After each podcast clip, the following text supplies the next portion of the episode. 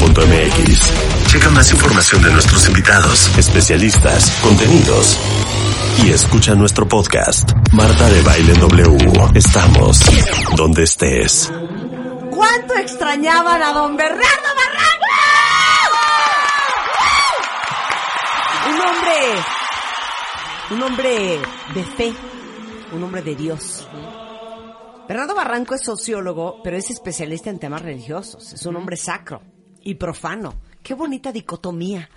Hoy vamos a hablar con él de cómo se hacen los santos. Fíjense qué interesante. Para empezar, ¿qué es un santo? Es el elegido de Dios. Es un personaje que tiene atributos por los cuales tiene que ser imitado. Además es una persona muerta, o sea, no hay santos vivos, tiene que ser difunto, que intercede ante Dios. Es decir, eh, algún favor o algo que tú quieras, entonces Ay, te vas San a un Antonio, santo. consígame novio.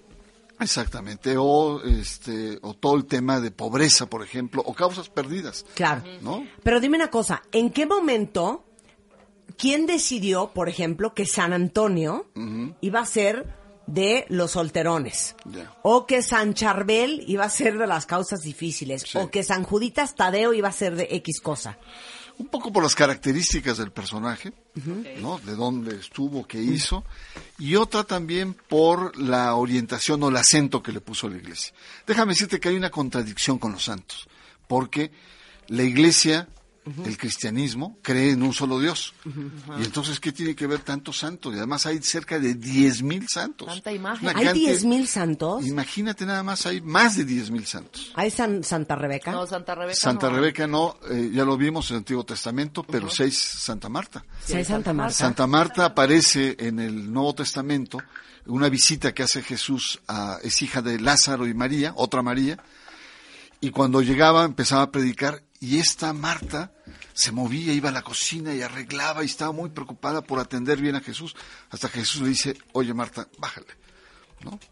Im- Relájate, Lo, hija. relájate, hija. Convivamos. Eh, lo importante aquí es la palabra y es el mensaje, no si está exquisita la comida. Yo me imagino que era tan acelerada como Sí, tú, así. esta, Sí, esta Marta, ¿eh? Así de disfruta la tarde, deja de estar arreglando la mesa y limpiándolos. Exactamente. Así soy yo. Eh, Imagínate nada más, entonces ahí está. Entonces, Santa Marta es la santa de las cocineras y de los dentistas.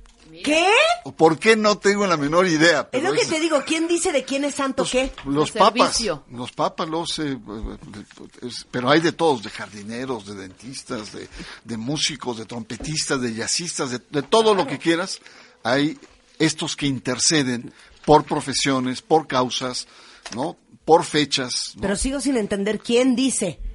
Ese va a ser el santo de las cocineras. la iglesia, el papa, ¿no? Ahí mismo cuando se cuando se eh, destina quién es el santo, en qué momento se le da fecha y se le da causa. Ahora, ¿cómo se hace santo a alguien? Mira, es ¿No un- se llama beatificar? Eh, No, es un proceso complicadísimo. A ver. Son varias etapas que pueden tardar decenios de años para poder hacerlo. Una, sí, sí, no es cualquier, no es. Primero tiene que pasar de un difunto que tenga una vida ejemplar, digna de mención. Una vida de amor, una persona o un mártir, o un héroe de la fe. Tiene que ser una persona, un cristiano especial. Segundo, tienen que pasar cinco años. Tercero, se murió. De que se murió. Pero que yo yo puedo yo puedo digamos que nombrarlo, o sea, yo puedo como Sí, ¿cómo claro. se dice? Como Sí, postularlo, como sí, promoverlo. Sí, sí, sí, sí, claro. Primero tiene que ser un cristiano que goce de cierta fama local, ¿no? O sea, no es a cualquiera. Eh, en la antigüedad, la comunidad elegía al santo, eh, lo que se llamaba vox populi, ¿no? La gente lo clamaba, o santo súbito, santo rápido, ¿no? Como querían hacer con Juan Pablo II. Pero a partir del siglo VI, VII, es a través de un proceso canónico, ¿no? Donde hay una postulación, te postulan, te candidatean, pues. Sí, sí, sí. Y esto en la comunidad, en la diócesis, es donde empieza el proceso. Se ve tu vida, se, eh, si tu vida de milagros, tu vida de heroicidad, etcétera, etcétera. Y este, esto se lleva a Roma. Una vez que está en Roma, fíjate, se tiene que ir a O sea, Roma. se manda el comunicado a Se Roma. manda el comunicado. Entonces hay una comisión que discute si es o no y a partir de ahí entonces es cuando empieza el proceso y se le declara siervo de Dios. Es decir, siervo de Dios es aquel que ya entró, que está su expediente. Siguen las discusiones, ¿no? Hay análisis, verificaciones. Pero tipo de, pues sí, así discuten entre ellos los quiénes son los arzobispos. No, son teólogos. Incluso hay una hay una expresión que se llama el famoso abogado del diablo. Unos están a favor y hay unos que están en contra. Es un juego dialéctico. Entonces, una vez que pasa esta etapa, entonces la Iglesia los cataloga como venerables. Es un proceso larguísimo, te digo que lo del IFE... Sí, pero en la etapa de que se queda como siervo de Dios, ¿puede quedarse ahí cuánto tiempo? Toda su vida. No, no, No es- puede pasar al Tiene que tener grado. un elemento, por ejemplo, de, de un milagro. Y un milagro es tan, tan, Subjetivo. digamos, relativo, sí, que puede ser de salud, que puede ser, pueden ser mil razones. Ajá. Y una vez que se hace todo esto, entonces sí se le beatifica. La beatificación es un proceso, es un proceso en donde la iglesia ya reconoce su martirio, su heroicidad y ciertos milagros. Además, beato es una palabra muy bonita porque es aquel que vivió feliz, aquel que vivió con belleza su fe. Entonces, el beato es, eh, es De aquel- beatus, del latín beatus. del oh, hombre, eso ¿Ya sí. viste? Bienaventurado. Exactamente, significa eso. Y en el Antiguo Testamento, el beato es el que vivía con belleza su fe. Eh, Era un bienaventurado de la fe, era un ejemplo. Entonces, la iglesia los utiliza sobre todo como modelos para que sean imitados. El problema es, con los siglos, pues hay muchos que pues, en el siglo IV o V ya no saben ni quiénes son. Entonces, por eso este es tema de reactivación de los santos. Pero la beatificación se divide en tres partes. Sí. También. Digamos, eh, podría, pero ya sería como muy excesivo meterse en tanto detalle. Es decir, es la iglesia que reconoce a un modelo de fe, a una persona que puede estar en camino de la santificación, que es un poco el objetivo eh, de la Pero te puedes quedar, te- quedar beatificado y que nunca te santifiquen. La mayoría no entran. A ver, pero no Juan entran. Pablo II ya es santo. Ya es santo, sí. Aquí lo conversamos hace algunos ayeres. Y el Papa Benedicto XVI se saltó todas las normas, ¿no? Porque no habían pasado cinco años de que había muerto. Ajá. Eh, Las, eh, los eh, este, milagros eran así como muy, eh, una, una señora que tenía Parkinson. Es decir, en realidad, lo conversamos aquí, no sé si recordás, es un acto, digamos, político de la iglesia. Igual lo de Monseñor Romero. Eh, no lo querían porque era sedicioso de la teología de la liberación, pero ahora el Papa eh, Francisco, un hombre abierto a esos temas, latinoamericano, impulsa su causa. Claro. ¿no? Entonces, también hay que ver esta otra dimensión. Esta otra dimensión es pues, una dimensión que la iglesia, en este caso la cabeza de la iglesia, quiere colocar ciertos modelos como Estándares y. Replicables y a nivel de ejemplos. los ejemplos. Juan Diego, Claro, Juan ejemplos. Diego ya es San Juan Diego o todavía no. Fíjate, Mira, eh, San Juan Diego ejemplo. vino el Papa, lo, lo canoniza, y aquí había una gran disputa si existía o no existía Juan Diego. Sí, claro. Entre aparicionistas y no aparicionistas. Y el Papa dijo, es un acto de fe, y ¡pum! Lo, lo A canoniza. ver, pero explica, ¿qué es canonizar? Canonizar bien, bien es, es otra palabreja que viene de canon, de, de leyes, y es un proceso legal para hacerlo santo, efectivamente, ¿no? Entonces es, eh, es la utilización, digamos, de reglas rigurosas, de, de, de mediciones para poderlo hacer santo. Entonces, mira, no nos Pero complicamos. espérame, pero la canonización no tiene que ver nada con ser santo ni ser ni, ni con beatificar. Eh, es el proceso para hacerlo santo. es, es, es, digamos, la ruta o la metodología que, que se utiliza a través de los cánones. Porque te digo, son muchos pasos. Desde lo local, donde los O obispos sea, la canonización es todo esto que acabas de explicar. es la culminación de todo. Es cuando eh, pasa de ser siervo, venerable, beato y después santo. Ok. Y ya Todo santo eso se llama la canonización de se llama el Juan proceso Pablo. de canonización de un de un difunto, Ok. ¿no? que se convierte en gran modelo de fe. Pero perdón, o sea, Juan Pablo II, ¿san, san de qué es? Pues por eso dice que hubo ahí unos huecos. No, no, no, pero es san de qué? No, san de los carpinteros, san de cuál, san es. Pues debe ser de, ¿De qué causa, Los, pues? los Sí, de papas, causa. los papas heroicos. Podría, podríamos, no, no recuerdo cuál es, pero, pero, pero seguramente le pusieron algo y le pusieron fecha además, ¿no? Pon Juan Pablo II santo. Ajá. A ver qué nos sale. ¿Santo de qué? O sea, ¿qué le pedimos a Juan Pablo II? Sí, yo, yo creo que, que ¿A poco no había un San muro- Juan Pablo antes? No, no había. ¿Es el primer San Juan Pablo? Eh, primero- ¿Puede haber Si más de San un Juan- mismo santo? Sí, nombres que son, son, que se repitan, por ejemplo. Sí, claro. O sea, que tú digas, ay, mi San Antonio. ¿Cuál? ¿San Antonio de Padua? No, güey, San Antonio de Gómez Morera. Sí, Sí. sí, sí, sí, o Santas Martas, puede haber varias, ¿no? Aunque Santa nada Marta más Catitla. hay una original, ¿no? Que es la que sale en, en el Antiguo Testamento. Digo, es un proceso por el cual la Iglesia, además déjame decirte, Marta, que es, eh, eh, este fue motivo de ruptura en la Iglesia de Reforma. Porque la Iglesia, eh, Calvino, Lutero, decían, no puede ser que la Iglesia se esté paganizando, adorando a gente que no es Dios. Claro, ¿no? imágenes. En realidad, el cristianismo lo que hizo fue cuando se incultura con las religiones romanas, que eran politeístas, y que los dioses politeístas eran fundamentalmente vinculados a ciertos hechos sobrenaturales. Entonces, la iglesia flexibiliza su postura, que es eh, monoteísta, y abre a lo que serían los antiguos dioses del Olimpo a través de los santos y les da causas sobrenaturales. Entonces es uno de los aspectos de esta gran capacidad de incultura- inculturación que tiene el, cristianismo, ¿no? Entonces eh, no no pensemos, no seamos tan literales de ver cosas mágicas en cada uno. Es más bien son como referencias simbólicas, ejemplos de la fe, personajes que marcaron. Ok. Podemos hablar de los santos más populares en México. Les puedo preguntar, cuentavientes, ¿a qué santos se encomiendan ustedes? Yo mi San Judas Tadeo. ¿Tú a San Judas Tadeo? Totalmente y a ver, absoluto. háblanos un poco de San Judas Tadeo. Bueno, San Judas Tadeo es, es el, el santo de las causas perdidas. Exacto. Anteriormente era el santo de los ladrones, ¿no? El de los malhechores, del mundo bajo.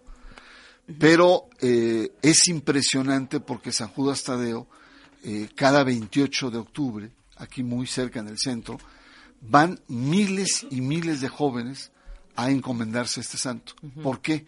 Porque es un santo que ayuda sobre todo a los jóvenes en situación de desempleo o a los famosos ninis que van y le piden cosas y le, le piden y, y realmente es un fenómeno popular importantísimo. Claro, pero él era parte de los doce apóstoles. No. ¿Sí? Es que hay varios eh, eh, Sa- San Judas. Sí, eh, está, está San Judas Judas, Is- Tadeo. Is- Tadeo, está Iscariote. Está O Iscariote sea, sean Tadeo, muchos. pero no era de los doce. Hay- Claro que era de los... Yo estoy leyendo aquí que era de los Pues doce. están mal- leyendo mal. O sea, Uno de los discípulos de Jesús de Nazaret que formaba parte del grupo de los doce apóstoles. Dios mío, qué error. Hijo de Cleofas hablar, y perdón. Alfeo. Sí, no es A de ver, los doce. No, referencia. señores. Tadeo es uno y Escariote es otro. Oh, búscame San Espérame, hay una plegaria que dice, lo voy a decir mal porque no me la sé de memoria, que dice, a ti, Tadeo, que te confunden con el Iscariote que traicionó al Señor. ¿no? Apóstol de Jesucristo. ¿De los doce? De los doce. Digamos los doce. Y se Dime celebra los su doce, fiesta el favor. 28 de octubre. Dios mío, no me voy a meter en esta A ver, polémica, búscame pero... los 12 apóstoles. Exactamente, dime los doce A y ver, dime que un dónde había teólogo dos, aquí dos, nos- dos, nos aclare. San Judas. Que sí. Bueno, que hay una discusión teológica. San Pedro. San Juan, San Mateo, San Simón, San Felipe, Santo Tomás, San Andrés, Santiago el Mayor, San Bartolomé, San Matías, que reemplazó a, Judi- a Judas Iscariote, Ajá. Santiago el Menor Ajá. y San Judas Tadeo. Sí, son do- dos cosas. San Judas Tadeo digo, eh, es uno y San Judas, Isca- y Judas Iscariote. es otro. Que fue el famoso que traiciona a Jesús. ¿no? Exacto. Ahora hablemos de Híjole, quién es San Antonio de Padua. ¿Ese es el que se pone de cabeza? Bueno, es también un santo que termina en la cuestión de las de los afectos, los amores, ¿no? Y, y que pues que creo que es uno de los más famosos, ¿no? Es uno de los más famosos porque es el que se encomiendan a los elementos de afectividad. ¿no? Dice Entonces- aquí, su capacidad de prédica era proverbial, a punto de ser llamado Arca del Testamento. Se trata del segundo santo más rápidamente canonizado por la Iglesia, después de San Pedro Mártir de Verona, y se celebra el 13 de junio. Y muchas mujeres juntan 13 monedas regaladas por hombres y el 13 de junio van a la iglesia y se le ofrecen a San Antonio, esperándoles de un amor eterno. O Tienes les que repartir pareja, esas lo 13 pones de monedas. cabeza. Exactamente. Incluyendo al consorte. Ok, ahora hablemos de San Charbel. ¿Saben quién es el San Charbel? Charo le encanta San Charbel. ¿Sí? Sí, A ver, ¿por siempre anda con ¿Y ese cuento de San? Charbel. Y esa es el- la, el- la competencia sana, por supuesto, entre santos, entre San Charbel y San Judas Tadeo. Sí, Ajá. son los más populares. Porque San Juditas es San un Charbel es al que se le celoso. ponen listones morados, y- ¿no? Y le haces peticiones escritas en los listones y eso, ¿no? Ya, ya se puso a leer su libro, Bernardo. No, no, hay, es que hay aburrió. mucho. Así Por ejemplo, no, es que sí, sigo con esta, sigue usted interesada en una discusión teológico-histórica acá, pero por ejemplo, eh, el santo de, lo- de los de los que hacen radio es San Miguel Arcángel, por ejemplo. Ah, Ay, me qué acaba de preguntar Miguel San Miguel Arcángel. Arcángel. Santito. Santo de la reconciliación, ahora que están agarrándose acá, es San Teodoro, obispo de, de Gálata. San Es decir, Teodoro. hay, hay A muchas... ver, dame ese libro. Está buenísimo. Este se llama El Directorio de los Santos, de Anet Sandoval, guía para reconocer a los santos patronos. Eso está buenísimo. Hay una santa hasta para las lavanderas. ¿Quién es? Santo dice aquí que es una santa que se llama, no sé si es San Verónica. Verónica llega, según los de Verónica, es la mujer que enjuagó con un lienzo el rostro de Cristo. ¿Será ella? Puede ser que sí. Esposa de un noble, es la Santa Lavandera. No sé, creo que es San Verónica. Seguro sí. No, sí. Ahora. ¿por qué, ¿por qué en México se celebran los santos? Tú no tienes santo. Yo no tengo santo. No tienes santo, Rebeca. Porque O nomás- su nombre no es, eh, del Antiguo. Testamento. Es un nombre judío, habíamos Es hebreo. visto, ¿no? Y entonces eh, los nombres de los santos son en los calendarios los que inspiran. Incluso antiguamente, si nacías, eh, imagínate, si nacías el 18, se iba a llamar Dioscoro. Pobrecito, ¿no? No, está muy Eh, fuerte. eh, eso se usaba eh, en, la, en la antigüedad. Yo lo que creo interesante es, el, eh, por ejemplo, el caso del próximo sábado en Centroamérica. el, el que la gente eh, perciba cómo hay toda una, eh, eh, digamos, una maquinaria de comunicación para poder exaltar un personaje, ¿no? Entonces, un personaje que defiende los derechos humanos. Probablemente a, a Romero, a, a Oscar Nulfo Romero, se le vincule con el tema de la defensa de los derechos humanos. ¿Por qué? Porque f- fue una persona que en vida, cuando se da el golpe militar, tú conoces muy bien la, la historia de Centroamérica, Oh, sí. por, por experiencia familiar, en los años 70 hay una, en plena Guerra Fría, hay una serie de movimientos, y hay dictaduras en el sur y movimientos revolucionarios en Centroamérica. Somoza eh, se da eh, Que cae en el 79. en el 79, y hay un golpe de Estado en ese mismo año en El Salvador, por las famosas 12 familias que gobernaban aquel país. Y es cruenta porque es un golpe militar durísimo en El Salvador. Y ahí Romero defiende a todo este tipo de gente. Algunos no les gustó, algunos realmente se sentían muy agredidos, traicionados. ¿Quieres que te haga una pregunta muy cañona? A ver, dime. Muy canona. Canona. Muy canona. ¿Tú crees que algún día canonicen al padre Solalinde? Ay, ay, ay. Sí, está difícil. Primero, eh, no se ha muerto, primero tenemos que ver, y hay que ver cómo muere también, ¿no? Yo no, no espero ver eso. Pero es una persona muy comprometida con los derechos humanos, Totalmente. los indígenas, es una persona que ha desafiado la autoridad religiosa, este, que está, es muy prendido, muy sensible. Yo lo conocí Muy cuando comprometido. Yo lo conocí cuando tenía cabello todavía. Un gran imagínate. operador. No, es una es un personajazo, ¿no? Eh, el- la cuestión es que tiene demasiados enemigos dentro y fuera de la iglesia y es susceptible también de, de- de- de golpeteos duros, ¿no? Pero yo creo que ese es- ese sería uno de los modelos, como igual que el padre Raúl Vera que estuvo por Sí. acá también. Sí, claro. Gente que se compromete, que se la juega, que habla con la verdad, que no Oye, tiene pelos en la lengua Que va en contra del sistema. en cierto sentido va contra el sistema. Aquí casi casi lo hacían presidente, me acuerdo a Raúl Vera, le estaban lanzando porras, es decir, gentes con autenticidad. Bueno, esos son los modelos que eh, la iglesia debería seguir, pero no siempre. A veces busca modelos muy espirituales, muy etéreos, ¿no? Claro, que no molesten, que no causen Sí, escozón. Sí, Pero a ver, exactamente. pregúntales a los cuentavientes en Twitter. ¿Ustedes creen que al padre Solalinde en su momento lo deberían de canonizar? A ver qué dice la gente. Yo, yo sí votaría. Yo, Yo también votaría. Yo también votaría. Muy Sí. bien. Muy bien, Bernardo. Un placer tenerte aquí. Oye, Ya no me abandones, ya- invítame No, más seguido, Es que tú verdad. también te desapareces. Pero ¿cómo, cómo Ni me No desaparezco? todos andar pecando por la vida, ¿eh? También hay que trabajar. No, ya. No, qué Nosotros gusto, te amamos qué en gusto, este qué programa. gusto. La gente estaba hasta molesta que te estábamos dando nada más media hora. Ya, Prometo que la tema. próxima vez que ven- venga Bernardo Barranco vamos a hablar una hora del chisme con él. Y es más, si ustedes quieren que él hable específicamente de algo que a ustedes les interese saber, Que nos pues manden. mándenos un tweet, mándenos sus sugerencias y con muchísimo gusto ¿Ya sacaste tu Twitter, programa. don Bernardo? Ya lo tengo. ¡Ya ¡Ah, tiene ya tiene Twitter! Muy bien. Mira, es arroba Bernard2 con, con número Barranco. Bien. Bernard 2 Barranco. Sí. Pues Y ya no se te olvide, Y seguir. mi Bernardo. página, y mi página donde es mi bitácora es bernardobarranco.wordpress.com. Bien. Bueno, ahí, que ahí viene en su perfil, pero ya retuitea, pon. Ya tiene Twitter Bernardo Barranco, ya lo pueden seguir. Muy bien, y te invitamos la próxima vez. Y escríbanle también a su Twitter de qué les gustaría que les hablara la próxima vez que viene. Y No, y además en la página, me acuerdo, un día subió 700 usuarios por participar en tu programa. Y Ah, tú que mira. no me respetas. No, ¿cómo que no te respeto? Está cañón, Al hijo. contrario, no, no, no. Santa ya- Marta de los twitters. Ahora más, la causa de nuestra querida Santa Carmen, que ya se nos fue. Muy bien. Muchas claro. gracias, Bernardo. Con esto nos vamos, cuentavientes. No se vayan ustedes. Hay mucho más el resto de la tarde en W Radio. De hecho, después del corte, Carlos Loret con todo lo que ha pasado en México y en el mundo. En Así las Cosas, emisión de la tarde, solo en W Radio. Este mes, en Revista MOA, celebramos al genio Derbez. Su chamba, sus esfuerzos, sus logros y hasta los fracasos que lo han llevado al éxito. Además, todo lo que tienes que saber sobre ser exitoso, el cómo, cuándo, dónde y qué significa para ti. Y si se aman pero ya no pueden dormir juntos, te decimos cómo lograr un sleep divorce que no los destruya. MOA Octubre, una edición para evaluar, resignificar y darle con todo.